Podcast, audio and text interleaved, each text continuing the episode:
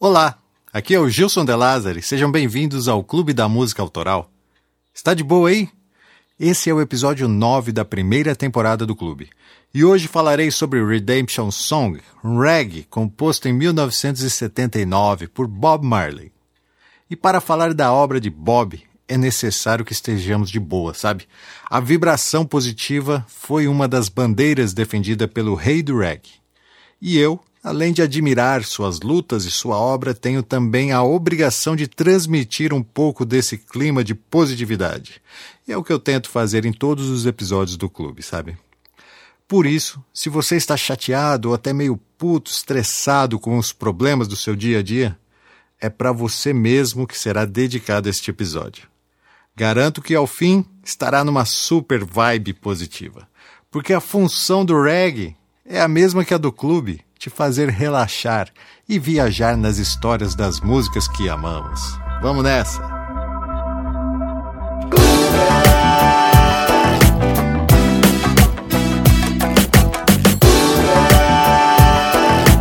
Clube da Música Autoral. Apresentação e produção: Gilson De Lázari.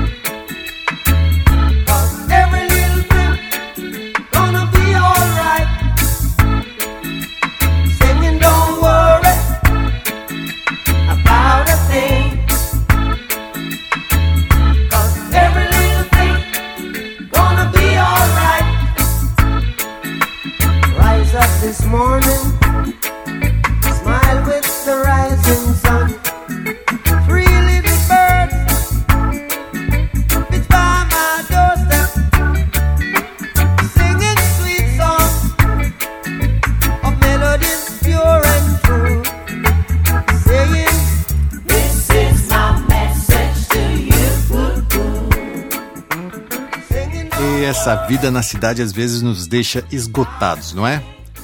Mas não se preocupe, no final tudo vai ficar bem. Hoje o clube quer te trazer esta mensagem. Pode parecer até piegas, mas é incrível como vai funcionar.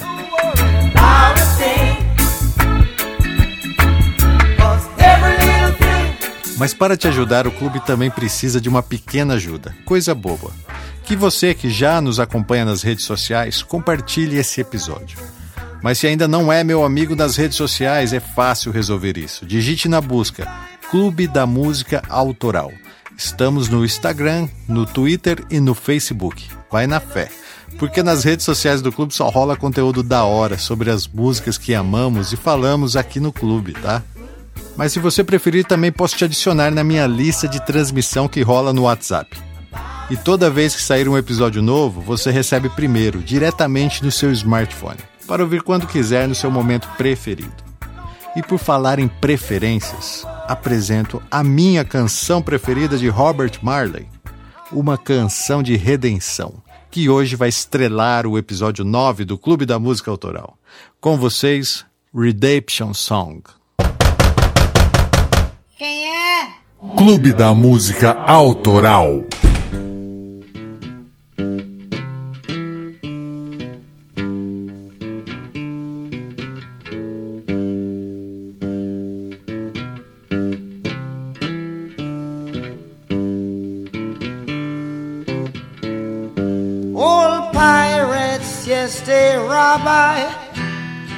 Sold I to the merchant ships.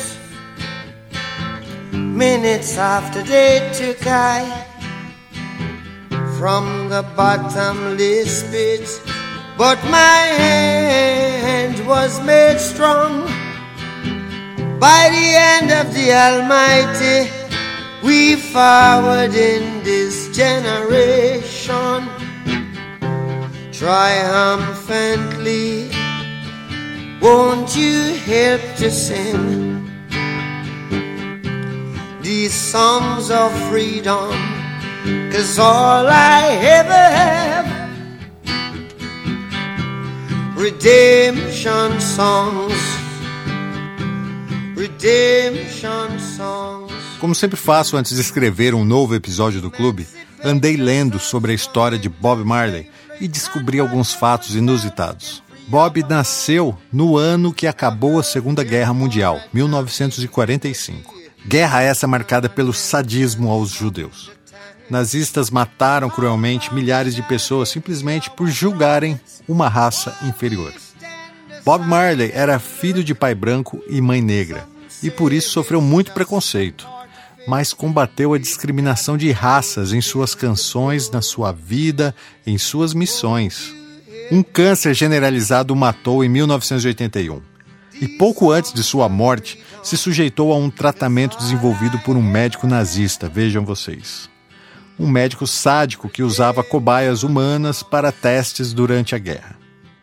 E foi nessa época, logo após ter descoberto a sua doença, que Bob compôs sua última canção, Redemption Song. Emancipate yourselves from mental slavery. None but ourselves can free our mind. Toda a história de Bob Marley, do nascimento do reggae a Redemption Song, será narrado hoje aqui. Segure o choro, caro amigo do clube. Muitas emoções ainda nos aguardam no episódio de hoje. Mas antes de falar sobre Bob Marley, precisamos entender um pouco sobre a Jamaica, sobre a religião Rastafari. E para falar sobre isso, vamos voltar um pouco essa fita.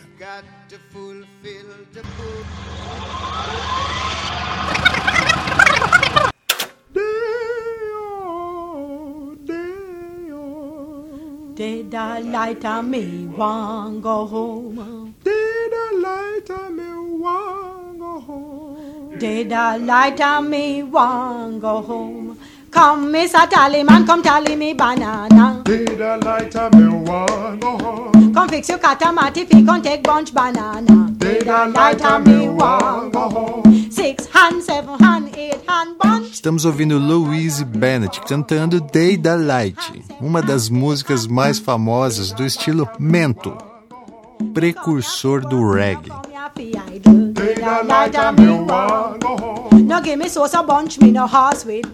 Escravos africanos com habilidades de cantar, tocar e agradar seus mestres acabavam recompensados por seu talento.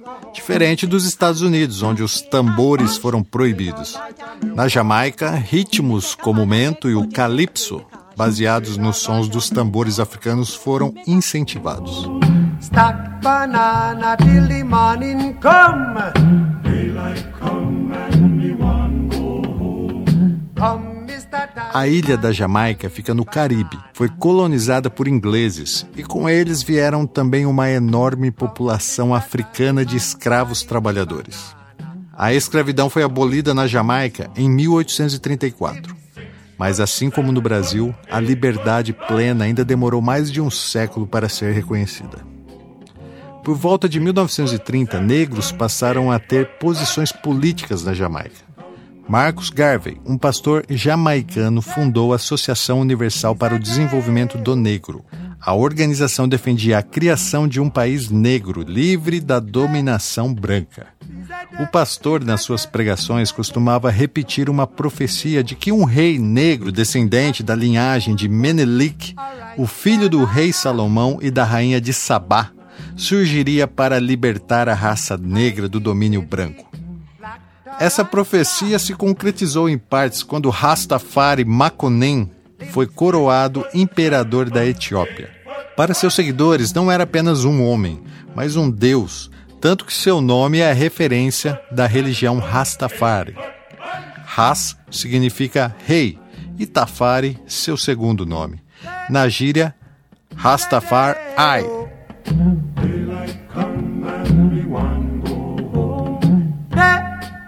Algumas isenções de dogmas pragmáticos tornaram suas crenças ainda mais emblemáticas. No início da década de 30, devido à influência do pastor Marcus Garvey, a religião rasta tinha um forte caráter político de combate à predominância branca e ao racismo. Mas conforme negros ficaram independentes, passaram a viver sobre regras, naturebas e muita paz e amor. Em 1962, a Jamaica se tornou livre da Inglaterra e independente puderam finalmente escolher seus governantes.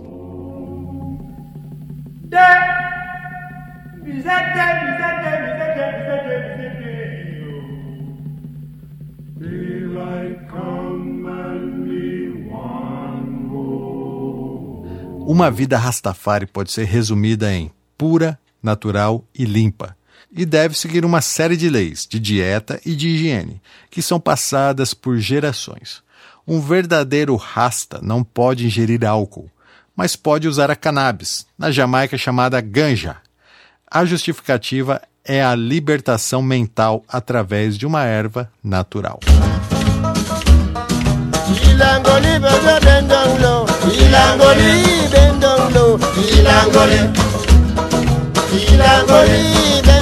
Seus seguidores são na maioria vegetarianos e respeitam a natureza. Seus enormes cabelos dreadlocks não podem ser cortados ou penteados. Um detalhe também sobre a religião Rastafari é que seus seguidores não podem se submeter a procedimentos cirúrgicos que não sejam naturais. Rastas leem a Bíblia, suas crenças misturam o judaísmo e o cristianismo. Se referem a Deus como Jah, uma forma abreviada de Jeová.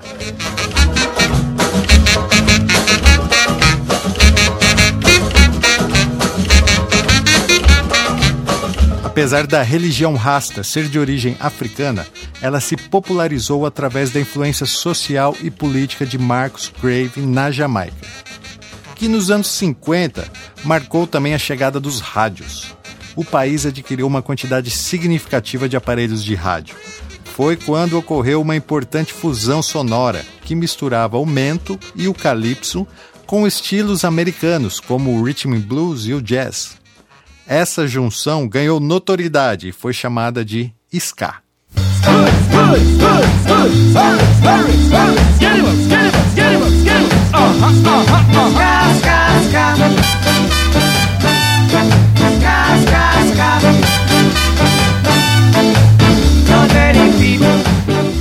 Em Kingston, capital da Jamaica, empresários estavam ganhando dinheiro organizando audições de discos americanos eles haviam montado seus próprios sistemas de som. Eram sound systems, uma grande atração para aquela época. Após a proclamação da independência da Jamaica em 1962, houve uma supervalorização da cultura local. E diversos músicos jamaicanos que vinham tocando ska passaram a adaptá-lo para um andamento ainda mais lento, enfatizando o tempo fraco e a linha de baixo. Esse ska mais lento foi chamado de rocksteady que também era o nome de um single de Elton Ellis.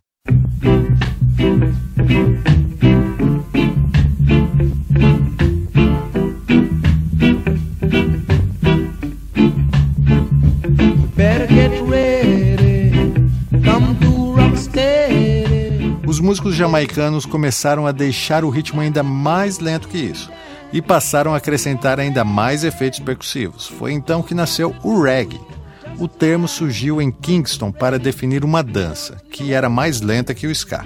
O nome vem de Ridge Ridge, uma espécie de gíria usada para definir roupas sujas, rasgadas ou até uma confusão, uma discussão do gueto. Em 1964 entrou em cena Jim Cliff. Ele foi um dos pioneiros da popularização da música jamaicana ele lançou uma canção chamada Wonderful World, Beautiful People, chegando ao top 30 das paradas americanas.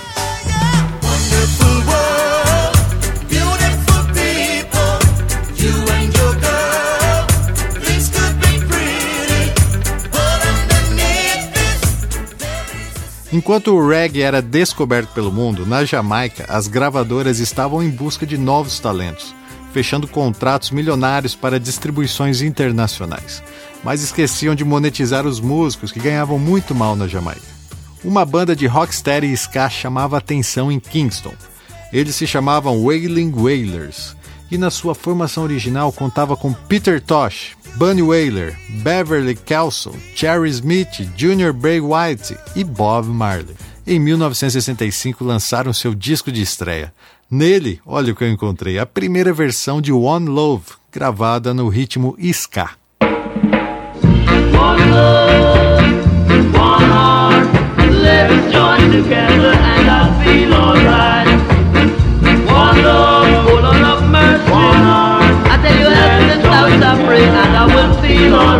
Um jovem pardo se destacava como líder do grupo. Seu nome era Robert Nesta Marley, filho de um militar inglês e uma adolescente jamaicana. Marley nasceu em 1945, quando sua mãe tinha apenas 17 anos e seu pai, vejam, 60 anos. O pequeno Nesta cresceu na cidade de St. Anne, no interior da Jamaica, e sem a presença do pai, sua mãe decidiu tentar a vida na cidade. E mudou-se com Marley para Threat Town, a maior e mais miserável favela de Kingston. Lá, Marley passou a ser provocado e rejeitado pelos negros locais por ser mulato e ter baixa estatura. Como refúgio, passou a tocar violão, o que acabou socializando o pequeno garoto que crescia em conflito, sem saber se era branco ou negro. Os donos dos sound systems ditavam os lançamentos das músicas americanas que chegavam em Kingston, e logo passaram também a investir em novos talentos, gravando em estúdios improvisados. Com 14 anos, Marley abandonou a escola para se dedicar exclusivamente à música. Mas sua mãe não gostou nada da ideia e, temendo que ele se tornasse um Rude Boy, nome dado para os garotos rebeldes de Kingston, o obrigou a seguir carreira de soldador e passou a trabalhar como aprendiz em uma oficina. Marley conheceu Bunny Wailers nessa época e eles se tornaram os melhores amigos. Nas horas vagas se encontravam para cantar. Conforme iam melhorando, a dupla passou a fazer aulas com Joey Rigg, um cantor que já se destacava no estilo ska. Foi em uma dessas aulas que Bob conheceu um garoto com as mesmas ambições que ele. Seu nome era Peter Tosh, e os três ficaram amigos. Em 1962, Bob fez uma audição e, como parte do teste, gravou uma música de sua autoria chamada Judge Naughty. Ela não chegou a ser lançada, mas mostra o potencial de composição de Marley, que na época tinha apenas 17 anos. Ouça essa rara gravação.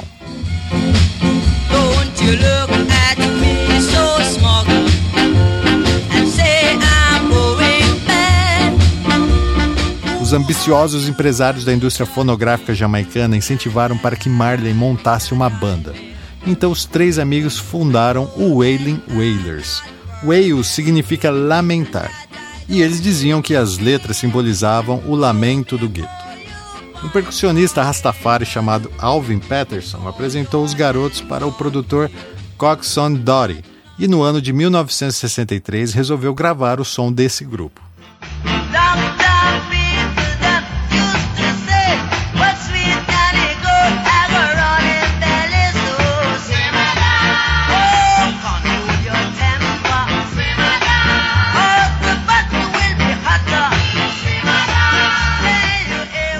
Marley escrevia letras falando do cotidiano dos guetos e isso agradou o público.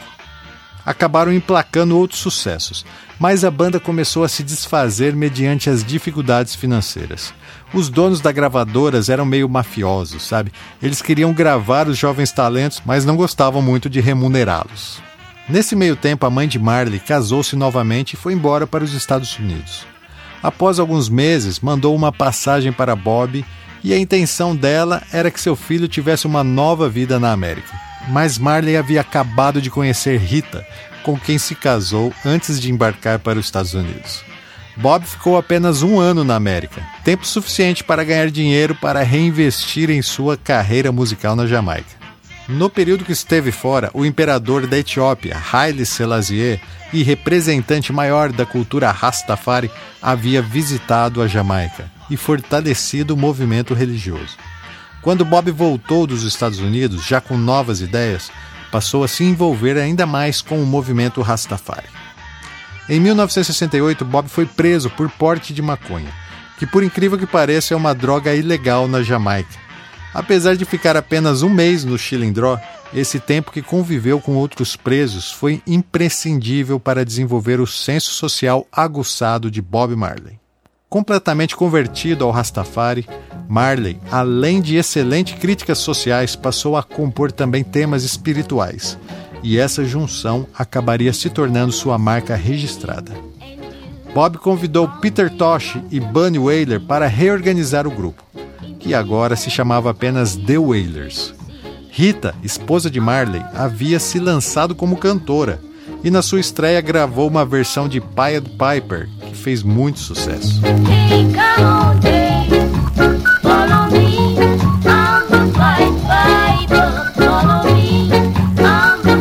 Devido ao grande envolvimento do grupo The Wailers com a religião Rastafari, as gravadoras jamaicanas acabaram colocando eles na geladeira. Sem perder tempo, os Wailers resolveram montar sua própria gravadora, mas faliram antes mesmo de conseguir lançar o primeiro disco. Um cantor americano chamado John Nash, que estava investindo sua carreira em música jamaicana, ouviu uma demo dos Wailers e resolveu gravar uma de suas canções, que se chamava Stir It Up. Stir it up.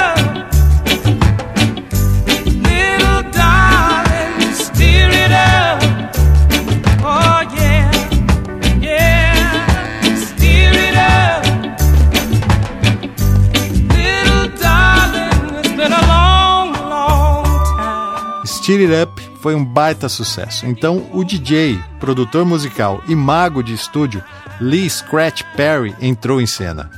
Lee renovou o The Wailers, convidando o baixista Aston e seu irmão Carlton Barrett para tocar bateria. Era o toque que faltava para acontecer o reggae como conhecemos hoje. Ouça a versão original de Soul Rebels como foi registrada por Lee Perry em 1969.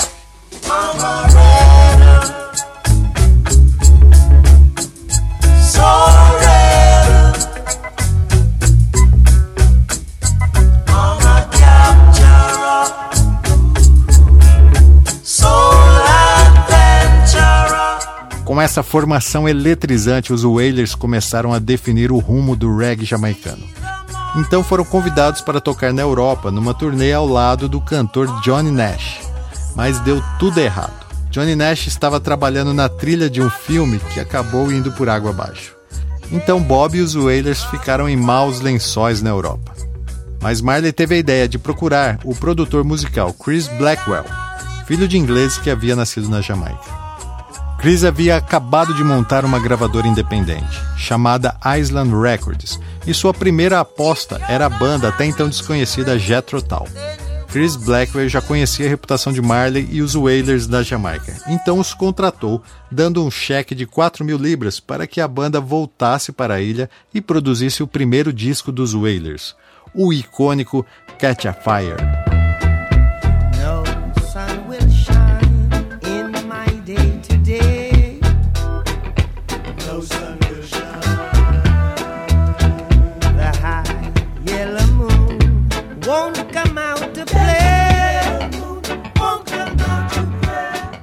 Quando foi lançado, na capa de Catch a Fire havia uma foto de Bob Marley com os cabelos ainda em fase de crescimento, fumando um belo cigarro de maconha.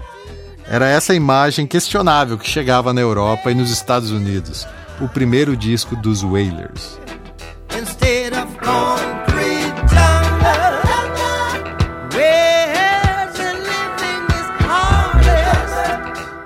Antes de lançar Katia Fire, a gravadora não botou muita fé no reggae dos jamaicanos e incluiu músicos ingleses nos arranjos que tocaram solos de guitarras e teclados.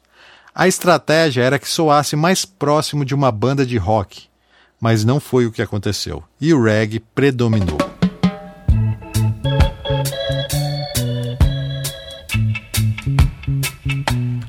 Empolgados com a aceitação do público, a gravadora organizou duas turnês de divulgação para o Wailers, uma na Europa e outra nos Estados Unidos, onde abriram alguns shows para a maior banda de black music da época, Sly e The Family Stones. As letras de paz e o engajamento social casaram perfeitamente com o movimento jovem que estava acontecendo nos Estados Unidos devido à contraditória guerra do Vietnã. Felizes com as vendas de Catch a Fire, a Island Records resolveu dar um presente para Bob e compraram para ele uma mansão no centro de Kingston, na área nobre, onde viviam políticos e pessoas influentes. Bob transformou o local em uma sede Rastafari. Lá passaram a morar centenas de pessoas e moradores dos guetos chegavam a fazer filas para pegar dinheiro que Bob Marley estava ganhando com a venda de seus discos e fazia questão de distribuir sem qualquer cerimônia.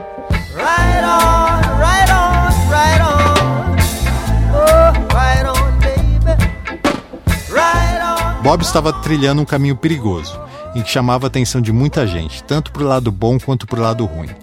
E aproveitando o bom momento, a gravadora lançou em 1973 o segundo disco, Burning, mas dessa vez assinado como Bob Marley e os Wailers.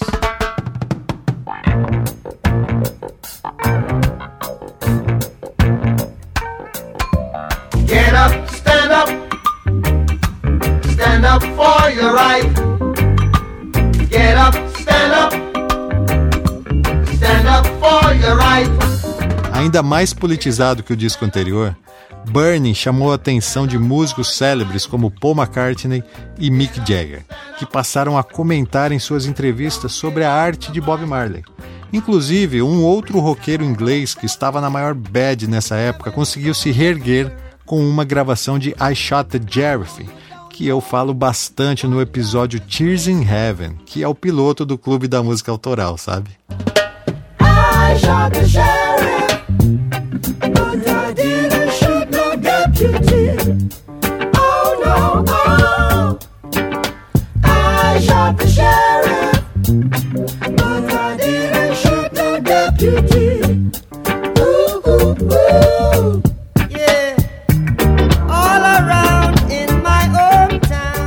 A essa altura, a reputação de Bob Marley na Jamaica já era algo místico. E em 1974 lançaram o terceiro disco, Natty Dread.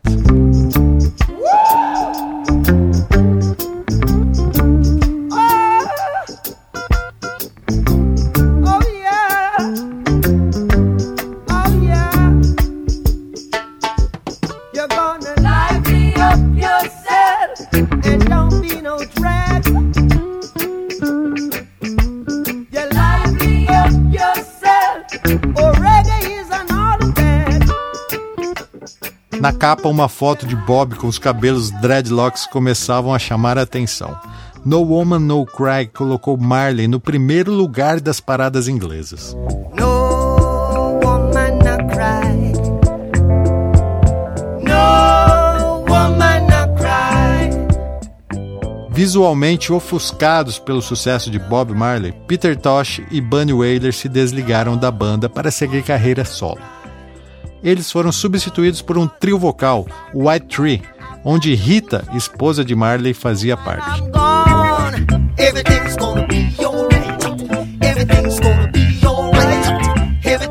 Em 1975, o imperador etíope e mestre do movimento Rastafari, Haile Selassie, faleceu.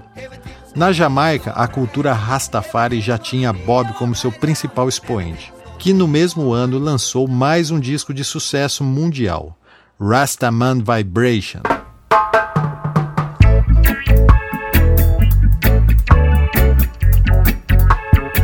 live if you wanna live. Rastaman vibration, yeah. Positive. That's what we got to give. I and I vibration, yeah. Positive. Em 1976 foi o ano das eleições parlamentares na Jamaica. A ilha vivia um dos períodos mais sangrentos da sua história.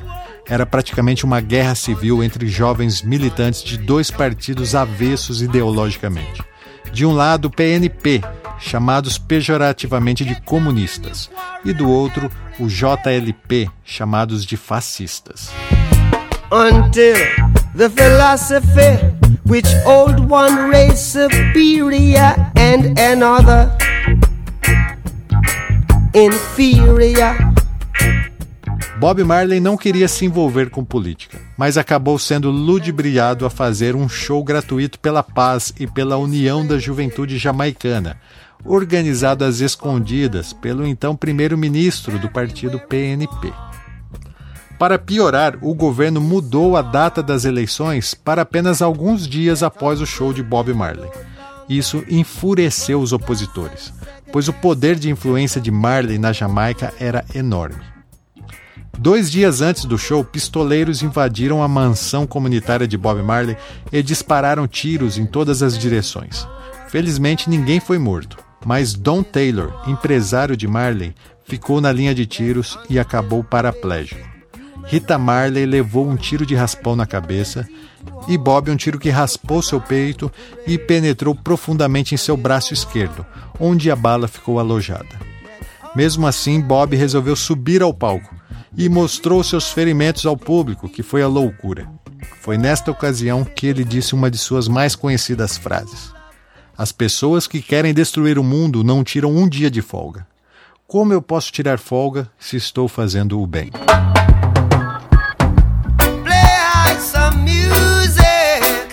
Reggae music.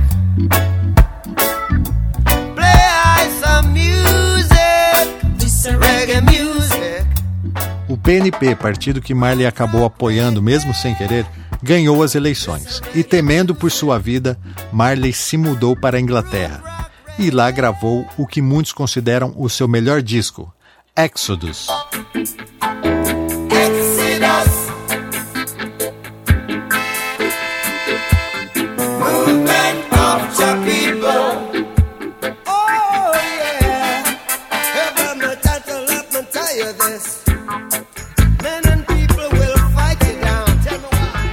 Jamaicanos clamavam pela volta de Bob Marley, que resolveu voltar para a Jamaica em 1978 e concedeu um concerto gratuito em Kingston para comemorar o seu retorno. No dia 22 de abril de 1978, Bob Marley se apresentou no Estádio Nacional de Kingston, no famoso One Love Peace Concert. One love, one heart. Let's get together and feel alright. Hear the children crying. Hear the children cry. Oh, sing praise to the Lord, and I will feel alright. Nesse show, Marley chamou ao palco o então primeiro-ministro jamaicano Michael Manley, líder do partido PNP, e Edward Seaga, líder do partido de oposição, para que dessem as mãos e fizessem um juramento de paz. A multidão que assistia ao concerto foi a loucura, e dizem que Marley fez isso de improviso.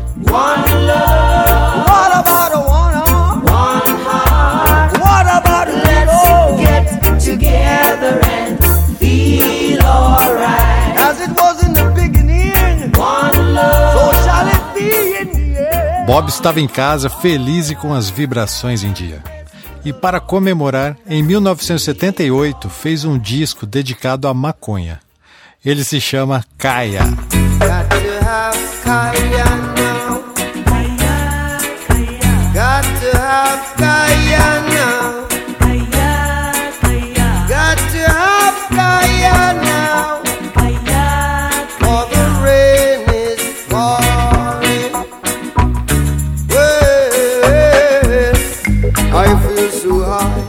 Apesar de suas letras sobre a liberdade e o combate ao racismo, negros não estavam comparecendo em seus shows.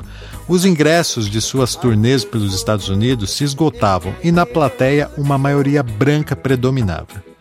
Incomodado, Marley resolveu excursionar na África. Visitou Quênia e Etiópia, países sagrados devido à referência a Rastafari. E foi lá que, ao conhecer a África e todos os problemas sociais daquele continente, que Bob concedeu seu disco de cunho político e social mais afiado, Survival.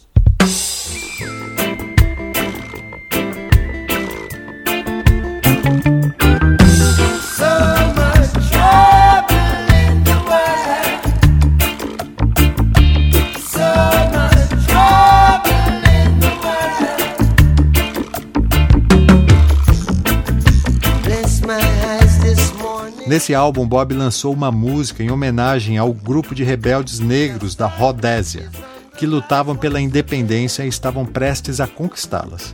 A música de Bob influenciou e ajudou na criação do Estado Independente de Zimbábue. Brother, you're right, you're right, you're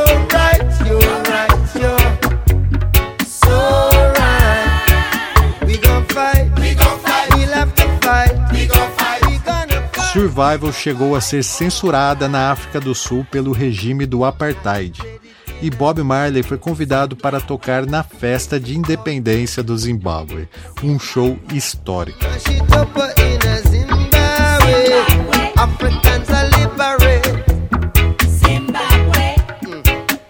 Durante uma série de shows em Nova York, Bob acordou cedo, como sempre, e saiu para correr. Inesperadamente, ele sentiu fortes dores no pescoço e, com espasmos por todo o corpo, Bob desmaiou. Sua religião Rastafari exigia que ele mantivesse seu corpo em ordem. Bob era um atleta. Além de correr, seu esporte preferido era o futebol. Mas, por uma infelicidade, o próprio futebol seria o responsável pelo agravamento de sua doença.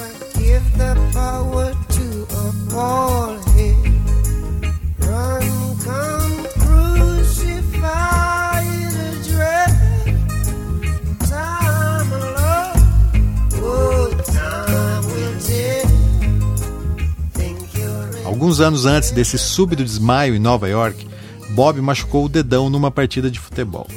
Mas estranhamente o ferimento não cicatrizou. Logo, os médicos descobriram que tratava-se de um melanoma, uma espécie de câncer de pele que não atinge negros. Mas infelizmente, Bob era filho de um homem branco.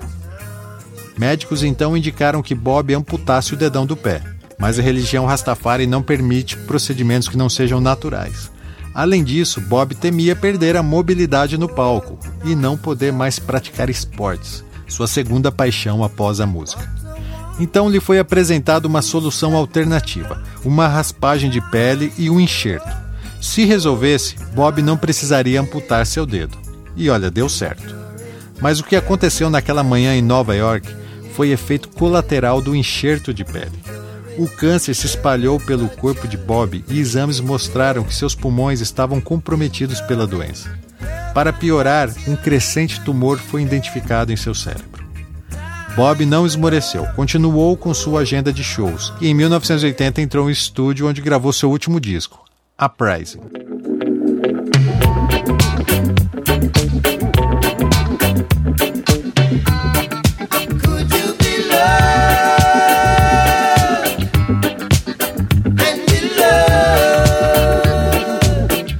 Uprising, cujo significado é revolta, é o álbum de maior cunho religioso de Bob Marley. Inicialmente era um disco mais denso e sério, mas através de um pedido do produtor Chris Blackwell, Bob também compôs You Could Be Loved, que foi o grande sucesso desse disco.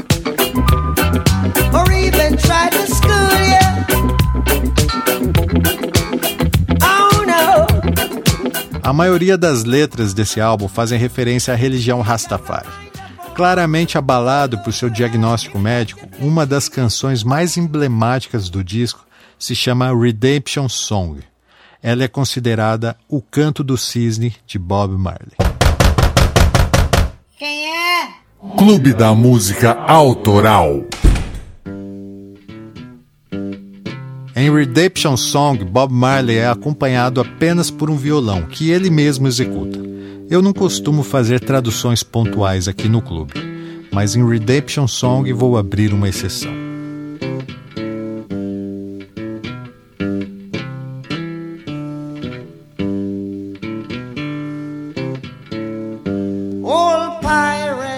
Velhos piratas, eles me roubaram. Me venderam para os navios mercantes.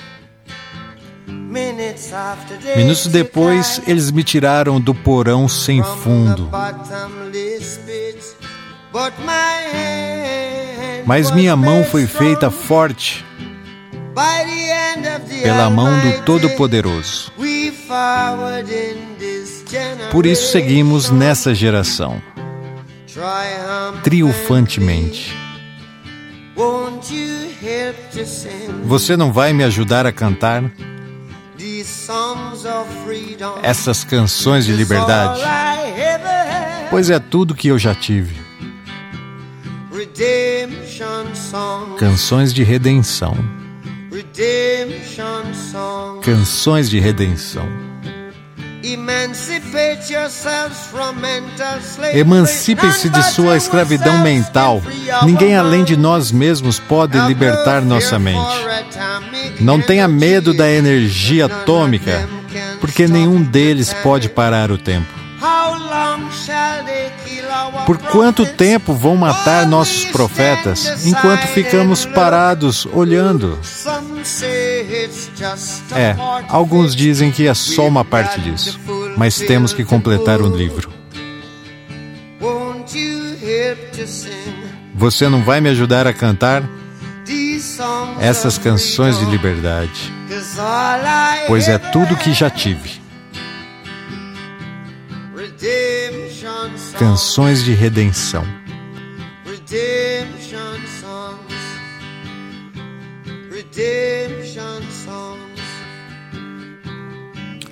Já no título, Redemption Song, que ao pé da letra significa canção de redenção, é importante destacar a real intenção de Bob sobre a palavra redenção. Algumas pessoas podem pensar em redenção como uma desistência, render-se, entregar-se ao inimigo. Mas a redenção de Bob é bíblica. Ele refere-se a aceitar o seu destino. E um dos privilégios da redenção é receber a vida eterna. Bob está falando da redenção da alma e, já ciente de sua insignificância, nos diz que essa é apenas mais uma canção de redenção. Assim simples, tão simples que muitos nem a consideram uma canção finalizada. A ideia de executar Redemption Song no violão e voz foi do próprio Bob, que produziu esse disco em parceria com Chris Blackwell, que o apoiou na decisão. Na interpretação da letra, além de não nos deixar esquecer o sofrimento dos africanos que foram escravizados, Bob também faz citações políticas, quando diz que precisamos nos livrar da escravidão mental. Ou seja, é triste lembrar que poucos brancos eram capazes de controlar centenas de negros, pois a escravidão atingiu níveis psicológicos, a tal escravidão da mente e muitos desses resquícios até hoje não foram reparados.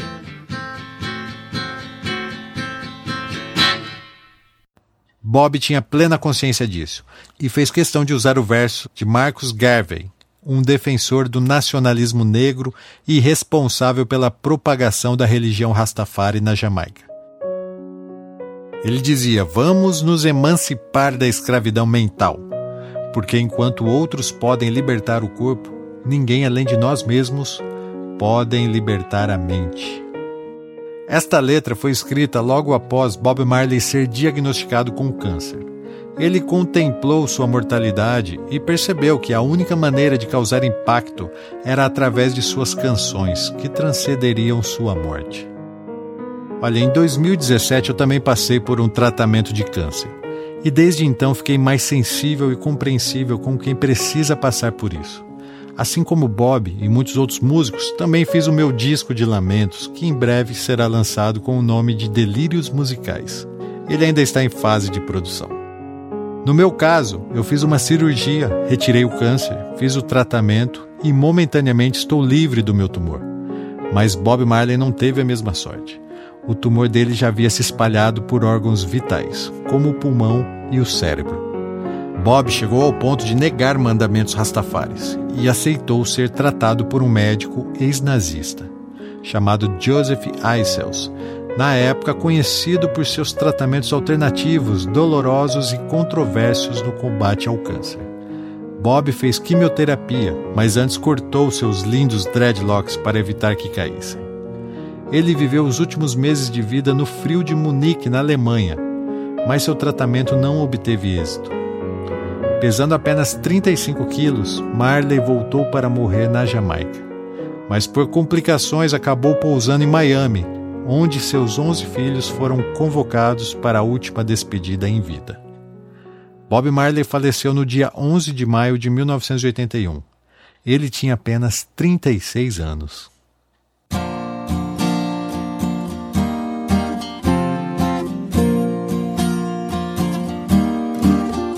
Old pirates, yes, they rob I. Sold I to the merchant ship. Minutes after they took I from the bottomless Estamos ouvindo o que, na minha opinião, pode ser a melhor versão de Redemption Song, aqui interpretada pela inusitada dupla Johnny Cash e Joe Strummer, o lendário vocalista do The Clash. Curiosamente, os dois faleceram em 2003, ano em que lançaram essa música. Won't you help to sing these songs of freedom? Cause all I ever had redemption songs, redemption songs. Emancipate yourselves from mental slavery. None but ourselves can free our minds. Have no fear for atomic energy, cause none of them can stop the time. Na minha opinião, Bob Marley foi perfeito em Redemption Song. Nenhum outro grande artista escreveu e realizou seu próprio epitáfio com um timing assim tão perfeito. Redemption Song foi a última música que Marley escreveu, a última que entrou em estúdio para gravar e foi lançada no seu último disco antes de morrer.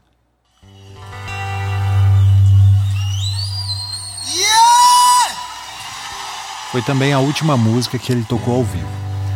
Yes, this little song here is called Old Pirates, you know, redemption song. All pirates, yes, they rob I, sold I to the merchant ships. Minutes after they took I. Sentado em um banquinho sozinho no palco de um teatro em Pittsburgh, ele fechou aquele show cantando através de um véu de tristeza insuportável. Como se desse conta de sua despedida diante de seu público e seu Deus, Bob perguntava: E você? Não vai me ajudar a cantar essa canção de liberdade?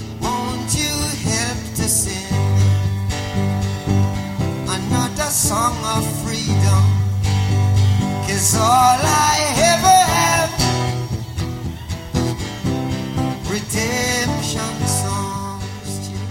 Sabe, caro ouvinte do clube, eu tenho um amigo de infância que está preso, condenado por crimes que não me cabe aqui comentar. Esse amigo é também um cantor que tocou comigo no início da minha carreira musical. Em comum gostávamos muito de Bob Marley e nas rodas de violão preferíamos cantar os clássicos, mas esse amigo tinha uma ligação profunda com o Redemption Song. Eu não entendia, mas lembro que ao cantá-la ele se retraía, parecia abraçar o violão, fechava os olhos e a cantava em voz baixa, quase sussurrando.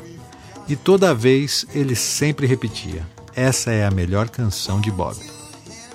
Hoje eu consigo concordar com ele, tanto que quero dedicar esse episódio para esse meu amigo que vai poder ouvi-lo na hora certa, assim como poderei ouvi-lo novamente cantando a sua canção de liberdade.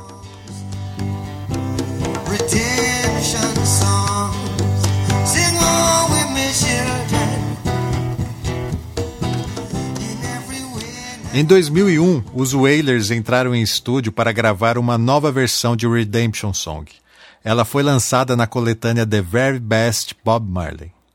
E é assim, esperançoso, um tanto quanto emocionado, mas confiante no poder da música, que eu me despeço do episódio 9 do Clube da Música Autoral.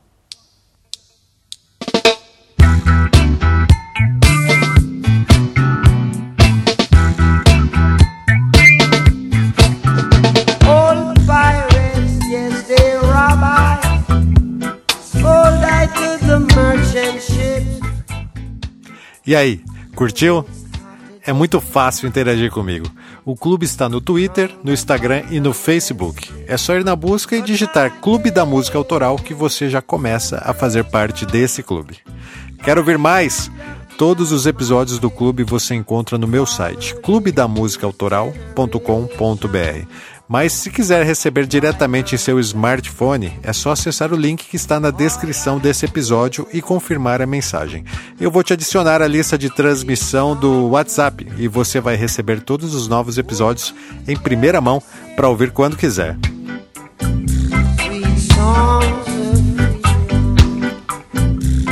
Redemption O Clube da Música Autoral tem uma missão, que é espalhar música boa e histórias legais pela rede. Mas para que essa missão continue, eu preciso que você faça a diferença e seja sócio do clube. Todos os associados poderão votar e escolher os temas dos próximos episódios. Já imaginou a sua canção preferida sendo narrada aqui no clube?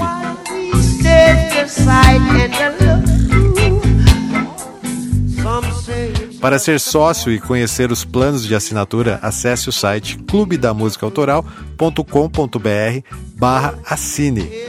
Lá tem um vídeo meu explicando tudo certinho como funciona. E se por acaso você ficou com gostinho de quero mais, aviso que acabei de fazer uma playlist no Spotify com todas as músicas usadas nesse episódio, tá? Ouça Bob Marley sem moderação. Faz bem à alma e não tem contraindicação. No máximo, você vai querer sair por aí distribuindo abraços e sorrisos, né? Com a esperança de ter melhorado o seu dia, eu fico por aqui. Meu nome é Gilson De Lázari e foi um prazer falar de música com você. Até a próxima.